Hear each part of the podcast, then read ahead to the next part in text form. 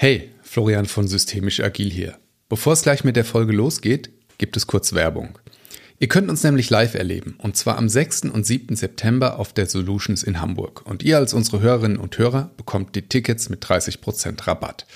Die Solutions ist ein dreitägiger Kongress rund um das Thema digitale Transformation und wir sind auch dabei. Ich halte eine Keynote.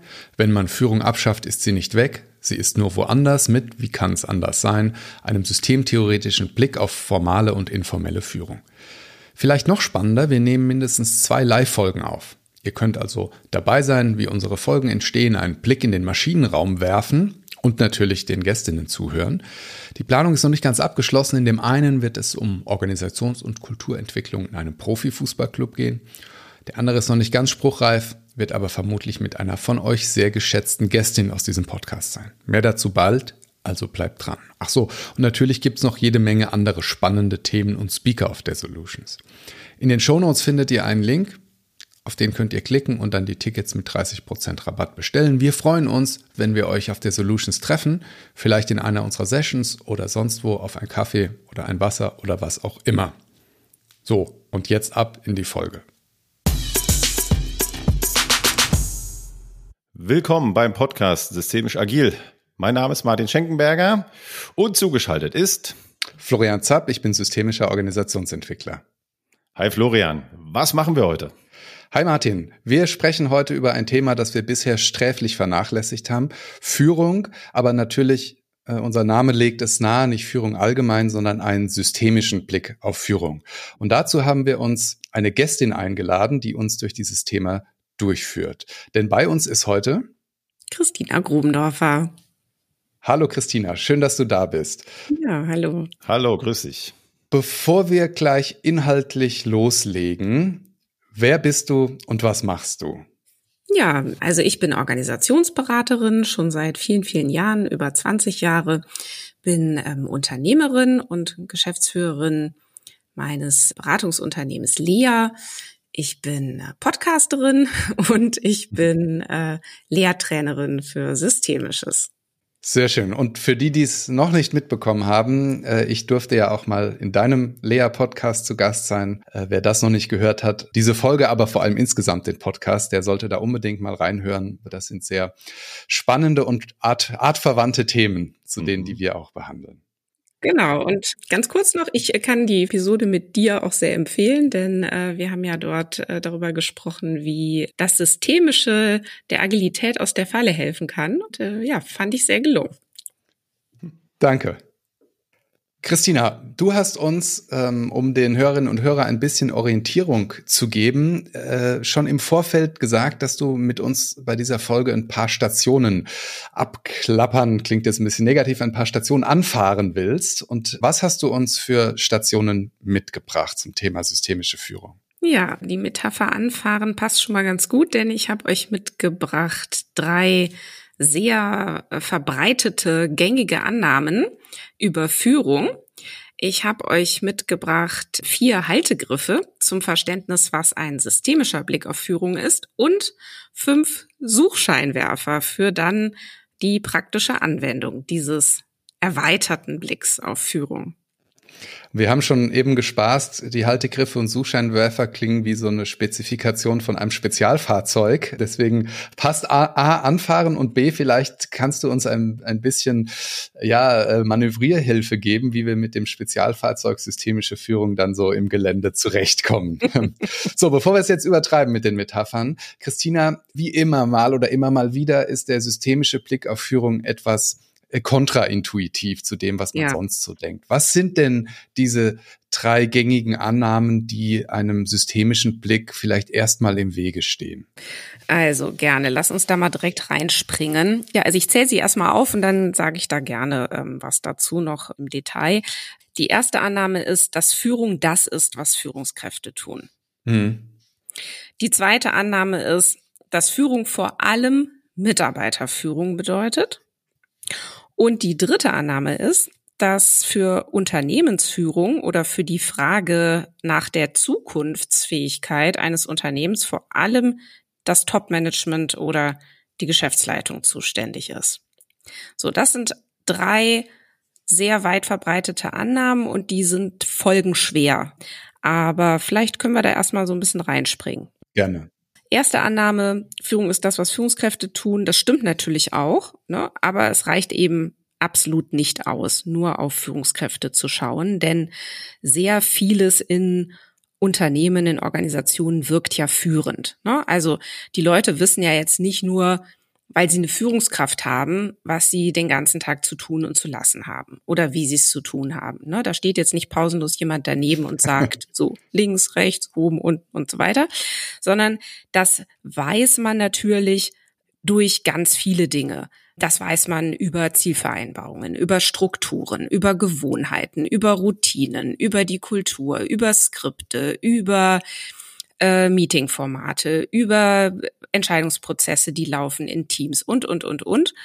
Und viele, viele Dinge tragen dazu bei, dass das Verhalten von Personen in Organisationen beeinflusst wird. Und darum geht's ja im Kern. Ne? Also wenn wir nochmal sagen, was ist denn überhaupt Führung, jetzt mal so ganz basal runtergebrochen, dann geht's ja um die Beeinflussung von Verhalten oder es geht um die Beeinflussung von Kommunikationsprozessen. So. Hm. Und ähm, genau, und deswegen, das müssen wir uns erstmal klar machen. Dazu gehören natürlich auch Führungspersonen, denn natürlich schaut man auf sie, man ähm, ähm, lässt sich von ihnen auch orientieren, man lässt sich Guidance geben äh, und, und, und. Und gleichzeitig ist es natürlich viel, viel mehr als das. Das vielleicht erstmal so als erster Gedanke dazu.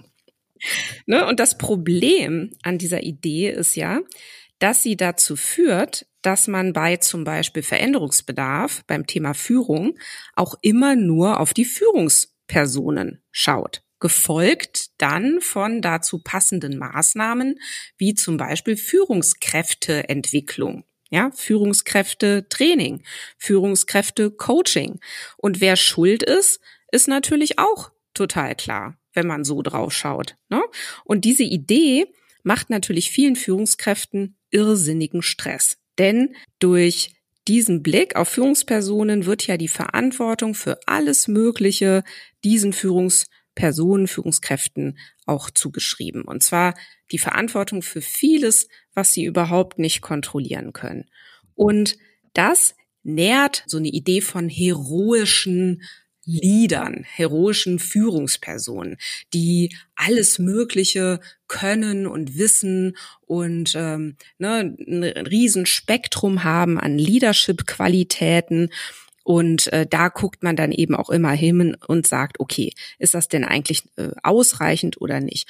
Und diese, dieser Blick leugnet völlig, dass Führungskräfte natürlich genauso geführt werden von der Organisation, von ihren Kollegen, von ihren Kolleginnen und natürlich auch von ihren Mitarbeitenden werden die auch geführt. Und sie können natürlich auch nur in einem ganz bestimmten Rahmen agieren, der ihnen auch zugestanden wird und gegeben wird.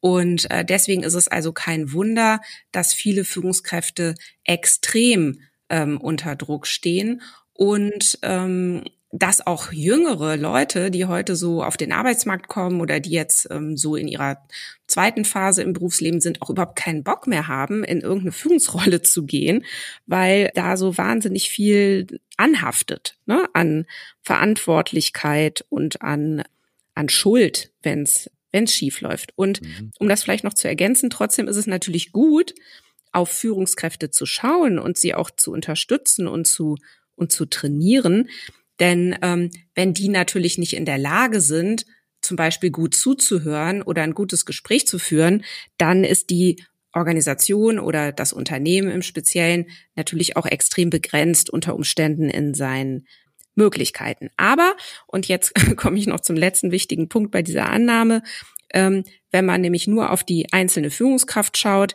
dann gerät auch etwas ganz stark aus dem Blick, nämlich dass es äh, Führungsteams geben muss in Organisationen, die äh, miteinander am Thema Führung arbeiten. Und da muss man ja ganz ehrlich gesagt feststellen, äh, Führungsteams gibt es eigentlich kaum in, in Unternehmen. Also es gibt zwar irgendwelche Gremien, äh, über die wird dann gesagt, äh, dass sie ein Führungsteam äh, seien, aber wenn man mal genauer hinschaut, sind die eigentlich alles andere als ein Team. sondern häufig auch ähm, Konkurrenten. Aber das ist nochmal ein neues Thema. Mhm. So. Ja, vielen Dank. Also äh, wir haben ja noch ein bisschen was vor uns, deswegen will ich es nicht, ähm, will ich gar nicht zu tief einsteigen. Aber ich habe mich äh, natürlich dann immer so gleich gefragt, was hat man äh, als Organisation oder als Gesellschaft? Das ist ja ein wahnsinnig verbreitetes Phänomen davon. Das ist ja bei Politik übrigens nicht anders, diese äh, absolute Zuschreibung auf Einzelpersonen. Was hat man davon? Das eine ist natürlich der berühmte Effekt des Strukturschutzes der Organisation, genau. ne, wenn man da aus das auslagert. Ich habe aber auch noch überlegt, vielleicht ist es ein Adressatenproblem, weil wenn man jetzt nicht Führungskraft in einer Organisation ist, wen kann man, also an welche Adresse schicke ich meine Beschwerden, wenn ich äh, nicht mich selber meine? Und wir wissen natürlich, was Organisationen sind oder wir haben systemtheoretische Erklärung dafür, aber spontan gibt's ja dann nur noch die Führungskräfte. Das heißt, ich habe mich oft gefragt, vielleicht ist das ähm, einfach auch so Ermangelung anderer Zustelladressen ähm, äh, für meine Erwartungen oder Beschwerden oder so, dass man dann sagt, na, wenn ich es nicht bin als, als Mitarbeiterin oder Mitarbeiter, dann müssen es ja die Führungskräfte sein. Ja. Mehr gibt's mehr gibt's ja nicht in der Organisation. Genau, richtig. Äh, das ist absolut die Erklärung dafür. Das ist ja auch die Erklärung dafür, dass wir alle ob jetzt in Organisationen, aber eben auch in, in der Gesellschaft, da vielleicht noch sogar ein bisschen weniger als in Organisationen, extrem personenorientiert sind, weil die kann man nun mal sehen. Und, ähm, und alles andere, wie zum Beispiel ähm, Kommunikation, kann man nicht sehen. ne? Oder hast du schon ja. mal Kommunikation gesehen? So. Also, das heißt, man guckt natürlich immer auf die Personen und wie du schon sagst, das sind dann die Adressaten. Aber während du gesprochen hast, ich habe noch einen ganz, ganz wichtigen Punkt vergessen, denn Führungspersonen, das müssen natürlich nicht immer nur Führungskräfte sein. Mhm. Ne, sondern es, und das zeigt ja auch die Realität, in vielen Organisationen schälen sich ja auch Personen heraus, die haben gar keine formale Führungsrolle, Führungsfunktion, auf die wird aber trotzdem ganz stark geschaut. Oder von denen lässt man sich auch gerne mal beeinflussen oder von denen lässt man sich eben auch gerne mal einen Rat geben, weil man weiß, oh wow, ja, also da ist ganz viel Erfahrung, ähm, da ist ganz viel ähm, Reputation, würde man sagen. Ne? Ist ja dann oft die fachliche Ebene, ne? So die Fachspezialisten, ja. die dann irgendwie so eine Rolle einnehmen. Ja, auch. Aber manchmal sind es auch Leute, die einfach äh, so, die sind so Sympathieträger. Oder mhm. da weiß man, die haben immer ein offenes Ohr oder die verstehen mich, die können mir gut zuhören, da kann ich hingehen, da kriege ich einen Rat, da kriege ich nochmal einen schlauen Hinweis, was vielleicht Netzwerke angeht, Mikropolitik angeht. Ähm, also es muss nicht immer nur Person sein, die, die einen starken fachlichen Rat geben kann. Und das sind auch Führungspersonen. Mhm. Äh, ich habe Sorge, wir, wir weichen zu weit ab, aber die, also es gibt diese sehr großartige Arbeit von Crossier und Friedberg, die äh, vier Faktoren rausgestellt haben, aufgrund derer man Macht äh, sozusagen in Organisationen erlangen kann. Das ist einmal natürlich Hierarchie, das haben, haben wir ja schon besprochen, dann fachliche Kompetenz, ja, also die einzige, die die Datenbank bedienen kann, hat möglicherweise, kann möglicherweise Einfluss geltend machen. Äh, und dann gibt es diese, das finde ich total nachvollziehbar als ein Konzernkind, die Gatekeeper-Funktion, also Menschen, die, die Zugang zu, zu bestimmten äh, internen Schnittstellen haben. Also die mächtigsten Menschen, die ich in Konzernen getroffen habe, waren Vorzimmer, äh, genau, Vorzimmer vom Vorstand, ja. ja. Mhm. Und dann gibt es natürlich auch noch diese, diese Gatekeeper-Funktion nach draußen, also der einzige, äh, der, der mit Kunde XY zurechtkommt ähm, genau. oder der der der der einzige, der einen Fuß im Ministerium hat oder irgendwie sowas. Und das sind ja neben Fachkompetenz und Hierarchie dann Möglichkeiten, wo man einfach Einfluss geltend machen kann. Ja, genau. Und macht äh, dann eben auch im Sinne von Austauschbarkeit zu betrachten, macht total Sinn. Ne? Also die die einzige Person, die sich da auskennt, ist dann eben nicht so schnell austauschbar. Genau. So und so entsteht dann die Macht. Ne? Okay. Gehen wir weiter in den Annahmen. Genau. Führung bedeutet vor allem Mitarbeiterführung. So, ich glaube, hier sind wir schon ein bisschen weiter als bei der ersten Annahme, also weiter im Sinne von ähm, jeder oder jede, äh, der oder die mal an einem Leadership Development Programm teilgenommen hat, merkt dann an den Modulen, dass es beim Thema Führung eben nicht nur um Mitarbeiterführung geht, sondern auch um Selbstführung, die Führung von Interaktionen. Also es geht dann ganz viel um gute Gesprächsführung, ähm, die Führung von Teams, aber das ist wieder auch natürlich auch was anderes, ein Team zu führen, als zum Beispiel ein Projekt oder eine Abteilung oder einen Bereich. Und wenn es ein gutes Leadership Development Programm war, dann gab es auch ein Modul, das auf die Organisation geschaut hat. Aber das ist etwas, wo ich so feststellen muss, das ja kommt selten vor, dass man eben sagt, okay, du bist du bist hier Führungskraft und das bedeutet, dass du eben auch für die Zukunft unseres Unternehmens insgesamt äh, mitverantwortlich bist. Und das zeigt sich dann daran, wenn man auf gängige Führungsinstrumente schaut.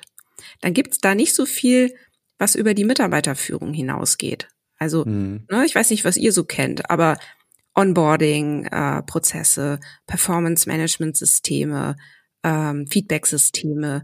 Genau, schwierige Gespräche führen.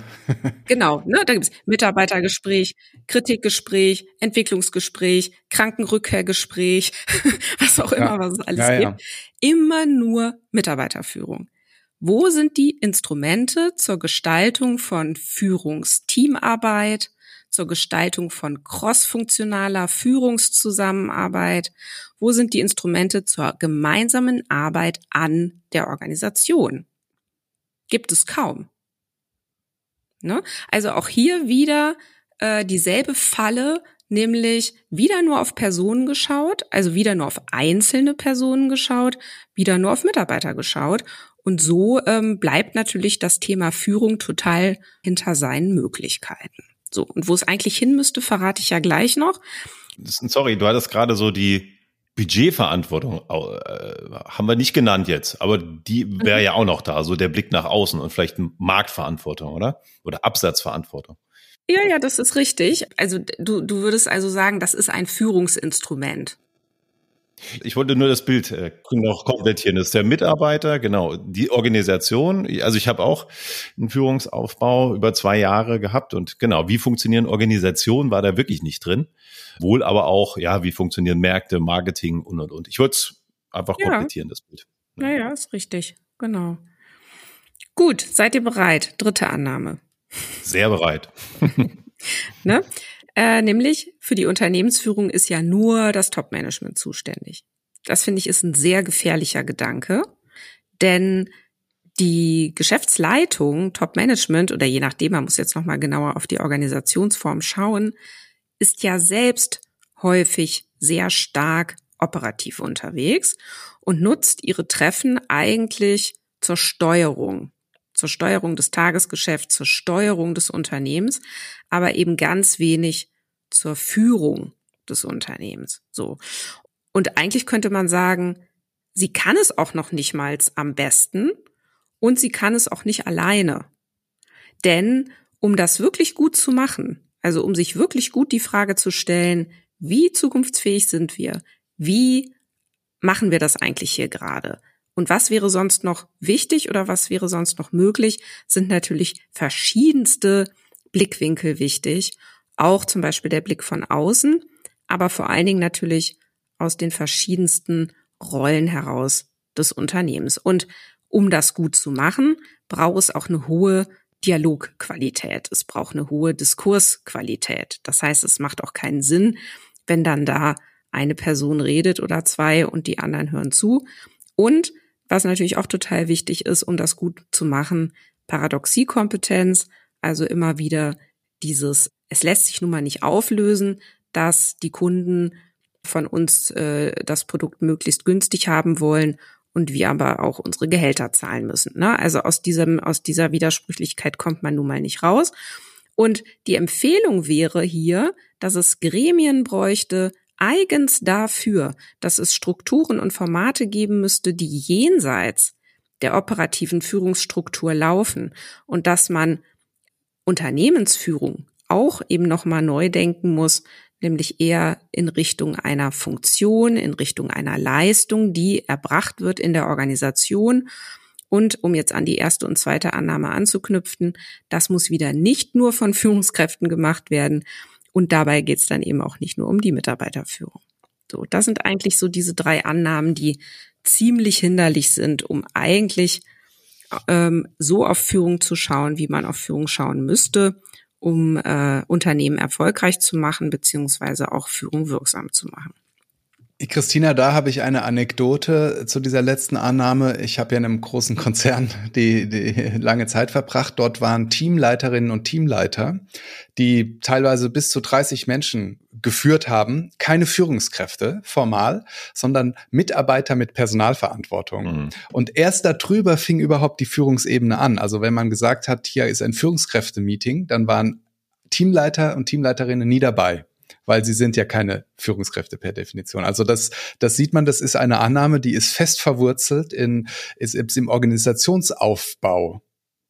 Ja, das ist, ähm, das ist total absurd und das hängt ja manchmal auch an den Gehältern und an der Frage außertariflich oder nicht. Und ja. ähm, in dem Moment, wo man ja außertariflich ist, ist man ja per Definition im Unternehmensvertreter. Und in dem Moment, wo man noch nicht außertariflich ist, ähm, darf man sich an den Betriebsrat wenden. Und das ist dann häufig der Grund, warum dann Führungskräfte Tagungen ohne diese Führungsebenen stattfinden, die nicht AT sind. In dem Fall war es sogar noch absurder, die waren AT, ähm, äh, ah, okay, die meisten, aber ähm, es hängt an anderen Privilegien und es hängt an Zugang zu Informationen. Also das heißt, die, mhm. die durften einfach an bestimmten Informationen nicht teilhaben, weil sie ja. formal nicht Führungskräfte sind. Mhm. Ja. Aber wie auch immer, äh, ich weiß nicht, ob es immer noch so ist, bin ja jetzt auch schon ein paar Jahre nicht mehr, aber das äh, zum Thema für Führung ist nur das Top-Management zuständig, äh, dort sogar organisational so eingebaut. Mhm. Also ich kann da winken die Hand heben. Äh, ich habe das hinter mir. Ich habe nach ein Jahr, nach einem Jahr hingeschmissen, weil es einfach, ich fand es zu absurd. Genau wie ihr gesagt habt. Ich brauchte da eine kleine Anekdote, mal eine Softwarelizenz für einen Mitarbeiter, äh, damit er arbeiten kann mit einem Kunden für 20 Euro und noch nicht mal das dürfte ich selbst in Auftrag geben. Ich mhm. musste dann bei Führungsebene 1 anfragen von Führungsebene 5. und dann noch, und dann noch äh, ging noch eine Diskussion los. Und da habe ich gesagt, Leute, ja. irgendwas stimmt nicht. Warum bin ich das eigentlich? Warum nennt ihr mich eigentlich Führungskraft? Weil führen darf ich ja scheinbar irgendwie nicht. Aber um die Mitarbeiter kümmern, wenn es Knatsch gab, ja Martin, kümmere dich mal, da gibt's Knatsch. Ah ja, das ging dann. Ja, ja das ist genau so eine komische Rolle gewesen. Da sind wir genau bei der Annahme zwei wieder, ne? Das, genau das ist dein Thema. Job als Führungskraft.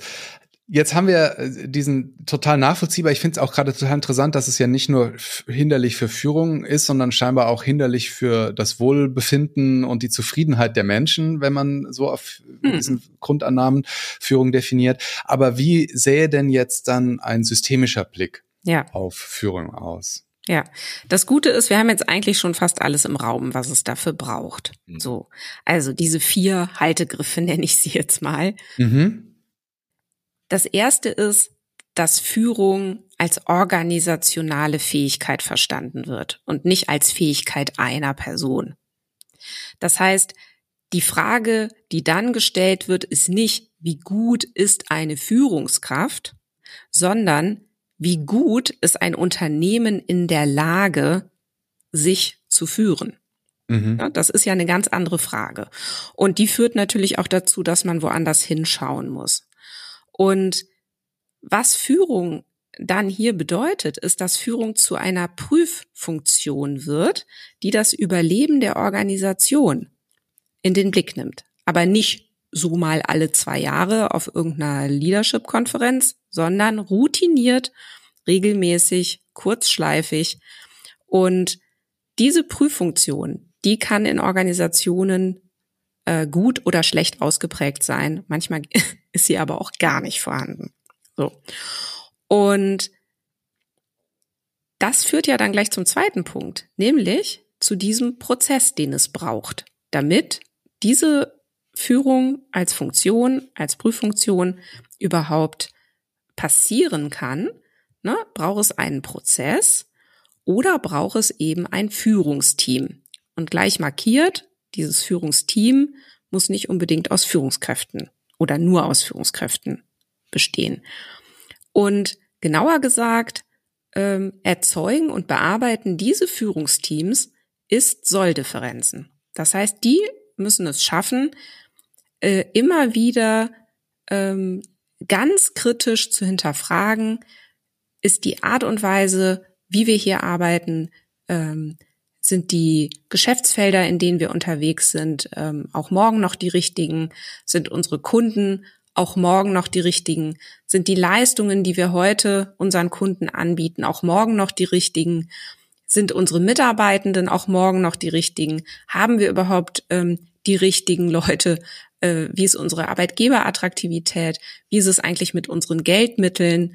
Ähm, ne, je nach Unternehmensform, wie, sind unsere Investoren weiterhin gewillt? Ähm, ist die Rendite gut genug? Wie ist unser Bild in der Öffentlichkeit? Und, und, und, und, und. Und diese ganzen Fragen immer wieder aufzuwerfen und immer wieder in so ein ne, Aktualität und Potentialität, äh, würden wir auch sagen, abzugleichen. Was ist jetzt? Was wäre stattdessen auch noch möglich? Oder was müsste auch möglich werden, damit wir ähm, überleben? Und diese Führungsteams zu etablieren, ähm, ja, das wäre äh, ganz, ganz wichtig, damit diese Prüffunktion überhaupt arbeiten kann. Und das Dritte, und das haben wir auch schon im Raum, ist Führung als Bearbeitung von Unsicherheitszonen. Also mhm. weiß, ne, Luhmann nannte es auch mal Kontrolle. Ich finde Kontrolle als Wort sehr irreführend auch schon wieder an der Stelle, denn man kann es natürlich auch wieder gar nicht kontrollieren. Aber ähm, Führung kann ja dann wirksam werden, wenn, wenn Unsicherheit entsteht. Natürlich entsteht ständig Unsicherheit. Den ganzen Tag entsteht irgendwo Unsicherheit. Ja, also ähm, gehe ich jetzt links oder rechts oder mache ich jetzt erst dies oder erst das oder gehe ich jetzt zu dem Meeting oder bereite ich das jetzt so oder so vor oder wie will der das denn haben?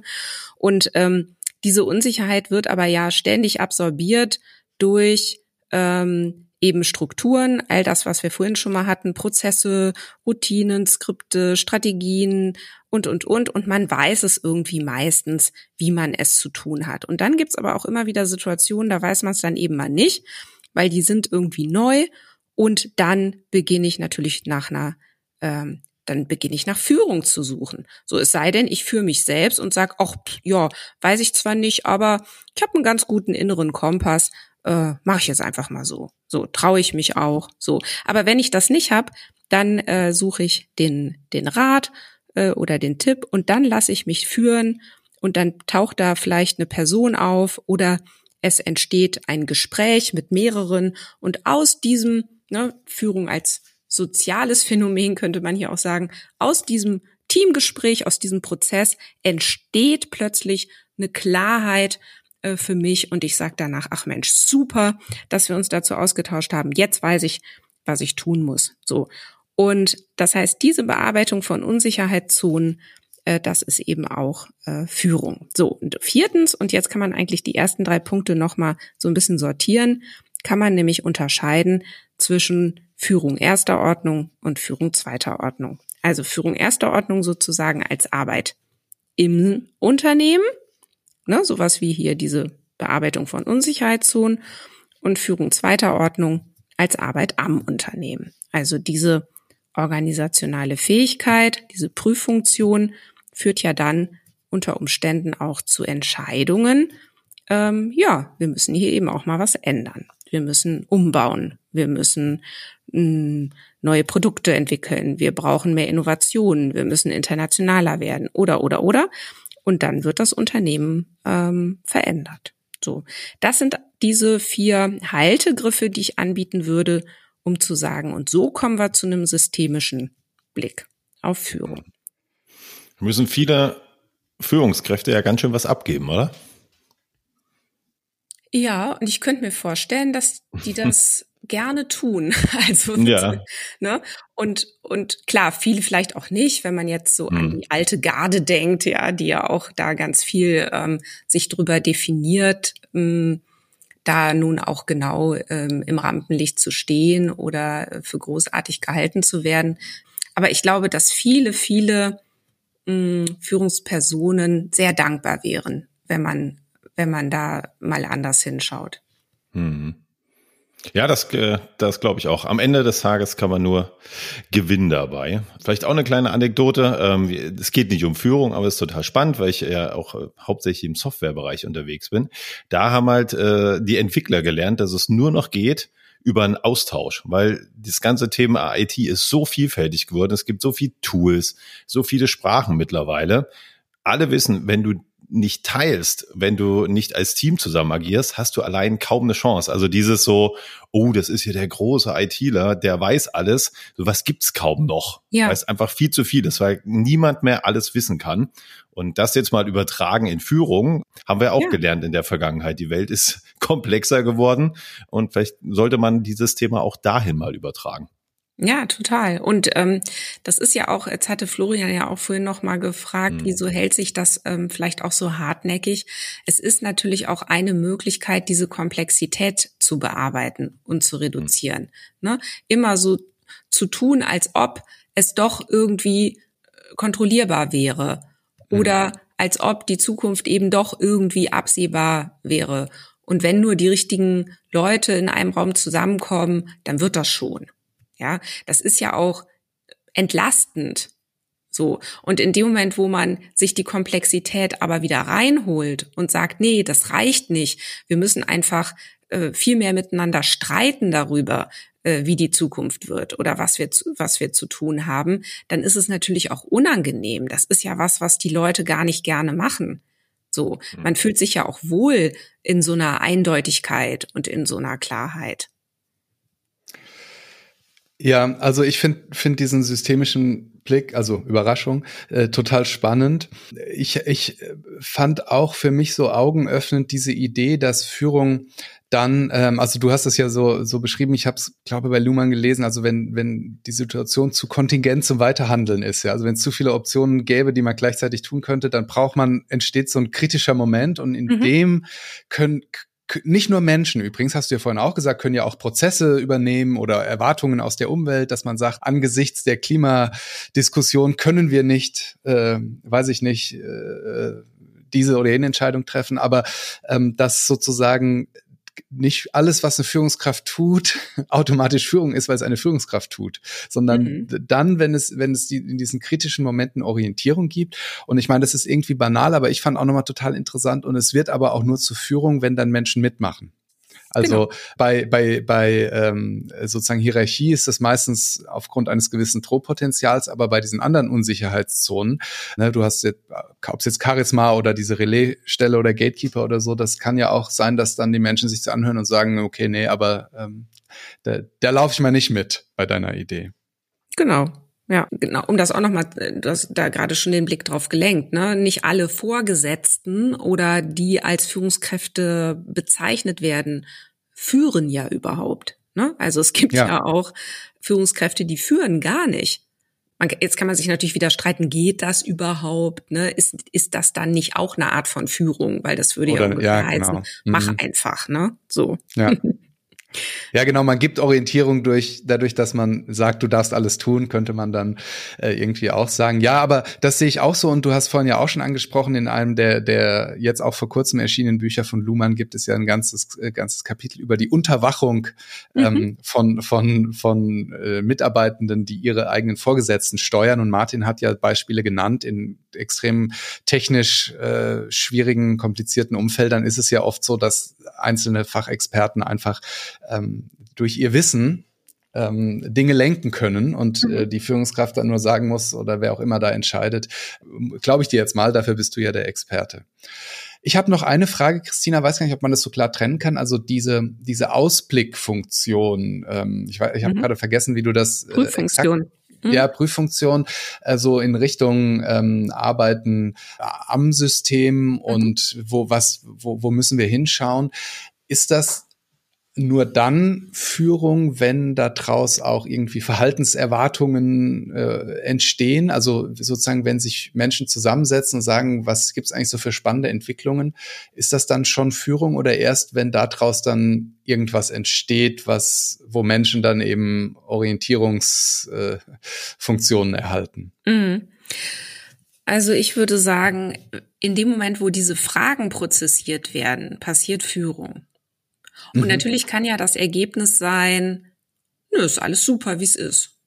Ja, also gehen wir mal weiter. Wir haben gar keine Ist-Soll-Differenzen. So, aber dann hat trotzdem Führung stattgefunden, denn dann wäre es ja in der Konsequenz, dass es eben so weitergemacht wird. Und ich denke, dieses Prozessieren dieser Fragen ist viel wichtiger als die Idee, dass man sie ein für alle Mal beantworten könnte. Mhm. Ja, verstehe. Und das Prozessieren der Fragen ist natürlich, also bildet ja auch Erwartungen. Also wenn man weiß, ne, die, die machen sich, stellen sich gerade die Frage, sollen wir in den asiatischen Markt einsteigen, dann heißt das ja irgendwas, dass diese Frage bearbeitet wird, ja. Ja, und noch mehr. Wenn bekannt ist, dass es zum Beispiel so ein Führungsteam gibt oder so ein Gremium oder wie auch immer man das da so nennt, dann werden ja auch dorthin äh, Aufträge gegeben. Also dann haben wir nämlich plötzlich mhm. eine Adresse. Das war ja vorhin dein Wort. Also ja. haben wir immer nur einzelne Führungskräfte als Adresse oder habe ich eben Strukturelemente? Habe ich eben diese Gremien? Habe ich dieses Führungsteam als Adresse? Dann ist schon mal viel gewonnen. Super spannend. Ich könnte noch, noch ewig äh, dich weiter äh, befragen zu diesem Punkt, aber du hast uns am Anfang ja versprochen, noch fünf Suchscheinwerfer dabei zu haben. Und ich genau. glaube, wir würden einen sehr schlimmen Cliffhanger verursachen, wenn wir da jetzt nicht drauf eingehen würden. Ja. Wenn man sich jetzt mal ganz praktisch ja mit der Frage beschäftigen will, ne? Also jetzt äh, nehmen wir mal an, okay, überall Haken dran, alles klar, alles klar, alles klar, verstanden, so. Jetzt gucke ich auf mein Unternehmen und will wissen, wie gut ist denn jetzt eigentlich Führung bei uns? So. Und wo muss ich denn jetzt überall hinschauen? So, und der reflexartige Blick geht ja sowieso erstmal auf die Führungspersonen. Insofern, okay, lass uns da auch als erstes hinschauen. So. Und wenn ich aber auf die Führungspersonen schaue, dann sollte ich erstmal mich von dem Gedanken trennen, das sind nur die Führungskräfte, sondern mich fragen, wer sind denn bei uns die wichtigsten Führungspersonen und woran machen wir das fest? Also erstmal, ne, das, was wir vorhin auch schon hatten, was sind Leute, an die muss ich sofort denken, wenn ich äh, an unser Unternehmen denke? Wer sticht denn besonders hervor? Und wenn ich die dann hab, dann ist es total spannend, mal aufzuschreiben, welche Eigenschaften schreibe ich denen eigentlich zu? Und gibt es da eigentlich Gemeinsamkeiten? Und wie mhm. setzen die eigentlich ihre Kompetenzen ein und welche? Und vor allen Dingen, welche Metakompetenzen würde ich denen auch zuschreiben? Also sind die, haben die zum Beispiel eine Paradoxiefähigkeit? Haben die eine Achtsamkeit? Haben die sowas wie eine Surf-Kompetenz? Ja, also, und da könnten wir jetzt allein auch schon wieder eine Episode drüber machen. Aber, ne? Und dann, wie stark ist denn der Einfluss, den ich denen jeweils zuschreibe? Und sind die sowas wie eine Autorität? Oder haben die eine Reputation? Ne? Also sprich, stehen die für was Fachliches? Oder würde ich sagen, sind die mächtig? So. Und das sind eben alles so Reflexionsfragen. Ähm, wir machen das auch häufig in Workshops. Das ist immer großartig, wenn man das wirklich alles mal aufmalt und sagt, so komm, jetzt nehmen wir uns mal zehn Personen exemplarisch und jetzt legen wir mal los. Und jetzt äh, gucken wir mal, äh, was da eigentlich bei rumkommt. Und was da nämlich häufig passiert, ist, dass man merkt, aha, hoppla, ist ja interessant. Das scheint ja bei uns in der Organisation, scheinen wir ja immer wieder auf bestimmte Aspekte zu schauen, die hier besonders äh, geschätzt und gut bewertet werden. So. Und was ist aber auch eigentlich nicht vorhanden? Was fehlt uns eigentlich? Ne? So. Also, erstens, erster äh, Suchscheinwerfer Führungspersonen. Und wenn man dir da gut zugehört hat, dann ist das Organigramm nicht ausreichend ähm, äh, und dort immer nur die Spitze zu nehmen, wenn man nach Führungspersonen sucht. Das ist sicher auch wichtig, aber ganz offensichtlich äh, sollte man, wenn man sich die Frage stellt, wer sind so Führungspersönlichkeiten, eben jetzt nicht in diese Falle tappen und sagen, aha, alle A-Leiter oder alle nee, B-Leiter genau. oder so. Nee, die Hierarchie ist jetzt hier erstmal egal. Genau. Ne? Und dann ist, das ist ja auch das Überraschende. dann merkt man nämlich plötzlich, oh, der Vorstand ist es ja eigentlich nicht. Weil der ist ja total schwach und zahnlos. Ne? Zum Beispiel. Okay. Zweitens. Auf welchen Wegen läuft denn bei uns überhaupt Führung? Ist der zweite Suchscheinwerfer. Also, welche Gremien haben wir denn? Welche Hierarchieebenen? Wie viele? Welche Funktionen? Welche Rollen? Wie spielen eigentlich die Führungskräfte bei uns zusammen? Ne? Bei, zu welcher Gelegenheit? Wie oft? Wer? Und wer hat es eigentlich auch überhaupt nicht miteinander zu tun? Und haben wir eigentlich sowas wie Führungsteams und wie leistungsfähig sind die? Also, sind die eigentlich geschult? Können die mit, also haben die gute Denkwerkzeuge? Haben die eine gute Idee davon, wie, wie eine Organisation funktioniert? Haben die eine Paradoxiekompetenz? Sich das mal anzugucken, ist nur allerdings häufig sehr ernüchternd, kann ich gleich dazu sagen. Aber dennoch ist es ja gut, da mal hinzugucken und zu sagen, ah, wie könnten wir aber vielleicht bei uns auch mal Führungsteams etablieren? und ähm, die dann eben auch diese, diese entscheidenden Fragen miteinander äh, prozessieren können. So, also Führungskommunikationswege könnte man auch sagen. so, drittens ist die Frage äh, oder dritter Suchscheinwerfer wäre die Suche nach Führungsmitteln. Also, welche Mittel stehen eigentlich uns zur Verfügung, um Führung zu unterstützen? Wichtigstes Mittel und übergeordnet zu sehen ist natürlich die Mitgliedschaft. Ne, weil die Mitgliedschaft in der Organisation ist ja potenziell immer bedroht, wenn man nicht das tut, was erwartet wird. So, also insofern ist das natürlich immer irgendwie auch ein Führungsmittel. Es wird ja nie ausgesprochen oder hoffentlich nicht, aber es läuft ja immer mit die Frage, passt du eigentlich zu uns oder passt es noch? So. Aber im engeren Sinne sind Führungsmittel dann eben genau die Sachen, über die wir vorhin schon mal gesprochen haben. Performance Management System, Jahresgespräch, Entwicklungsgespräch, Feedbackgespräch, Bonus, Urlaubsregelung, äh, Budgetverantwortung, Fortbildungsbudget, Leitbilder, Strategien und, und, und.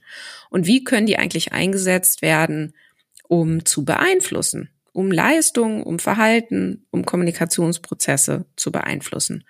Und ähm, das haben wir ja vorhin schon ganz gut gemacht, da eben wirklich auch sehr kritisch hinzugucken, was fehlt aber eigentlich auch und haben wir nicht einen totalen Bias in Richtung Mitarbeiterführung.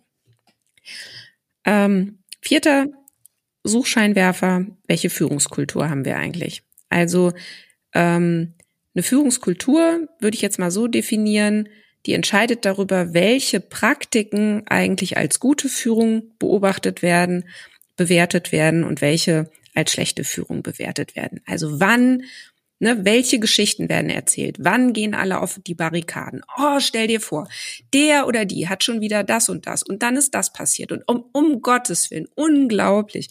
Und diese ganzen Geschichten und diese ganzen Bewertungen, die steuern natürlich auch ähm, das Verhalten, über eben die Erwartungen, über diese Bewertungserwartungen, äh, wie ich es gerne nenne.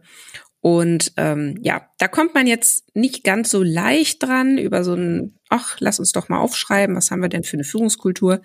Aber man kann sich eben tatsächlich annähern über dieses, äh, wo reagiert man bei uns sehr emotional? Was mhm. sind eben Ereignisse, wo sich alle einig sind, das geht gar nicht oder großartig, toll. Hast du schon gehört? Die hat das so und so geschafft. Echt? Wow. Ja, so und das sind eigentlich schon ganz gute Hinweise auf ähm, auf Führungskultur. Ja, sehr spannend. Ja, ähm, ich genau an, in Anbetracht der Zeit steige ich nicht zu tief ein, weil das Spannende ist ja dann was, wenn man es gefunden hat und dann, ja. ja. Aber das, das wirst du uns dann ähm, irgendwann noch auflösen. Naja, ähm, und und dann ist aber auch relativ schnell beantwortet, denn ähm, dann weiß ich zumindest ähm, oder habe eine Erklärung dafür, warum das so bewertet wird. Natürlich kann ich es, nur weil ich es mir jetzt erklären kann, noch nicht mal eben so verändern. Ne? Darauf mhm. lief ja deine Frage wahrscheinlich auch hinaus. Aber es bringt schon mal ganz viel, es mit im Blick zu haben. Ja. Und genau, und fünfter Suchscheinwerfer ist dann eigentlich so dieses und was sonst noch, denn man muss ja auch sagen, alle führenden Kräfte. Wenn wir jetzt alle Aspekte, die wir hatten, Personen, die Wege, die Führungsmittel und die Führungskultur angeguckt haben, dann, was fällt uns denn sonst noch ein? Wie wird denn typischerweise situative Unsicherheit bearbeitet? Wie werden sonst noch Entscheidungen beeinflusst? Und alles, was uns sonst noch in den Sinn kommt, was das Geschehen hier bei uns mit beeinflusst. Und das alles gemeinsam könnte man auch sagen, ist dann das Führungs System. Und so schließt sich dann eben auch wieder äh, die Klammer, ne? nämlich systemischer Blick heißt ja auch Blick auf ein Führungssystem. Super spannend, Christina. Das ist ja eine total schöne ähm, ähm, wie soll man sagen, äh, Landkarte, an der man so äh, langfahren kann, äh, wenn man sagt, wir wollen uns mal so ein bisschen äh, beschäftigen, wie sieht denn Führung bei uns aus und dafür so ein Verständnis erlangen. Ähm, da hast du ja wirklich mit diesen fünf Suchscheinwerfern hat jetzt jeder, der, der möchte, so ein paar Blickwinkel in der Hand mit Fragen von dir hinterlegt, die man anwenden kann. Ganz toll. Vielen Dank. Ja, gerne. Ja, und damit fängt ja die Arbeit erst an. Ne? Also das ist ja, ja, dann habe ich erstmal ein Bild. So, und Organisationsentwicklung beginnt ja dann erst mit dem Bild, ne? wenn man was ändern will. Ja. Okay, wunderbar. Dann haben wir auch den äh, Blick auf die Praxis äh, hier mit integrieren können. Steht ja auch in unserem Untertitel unseres Podcastes. Und in dem Sinne, wie du schon angekündigt hast, äh, drei, vier, fünf am Ende der Suchscheinwerfer hat wunderbar gepasst. Äh, vielen Dank für den Einblick. Ich habe ganz viel mitgenommen. Das freut mich sehr und ich danke euch auch für die Einladung in euren tollen Podcast. Sehr gerne. Bis bald.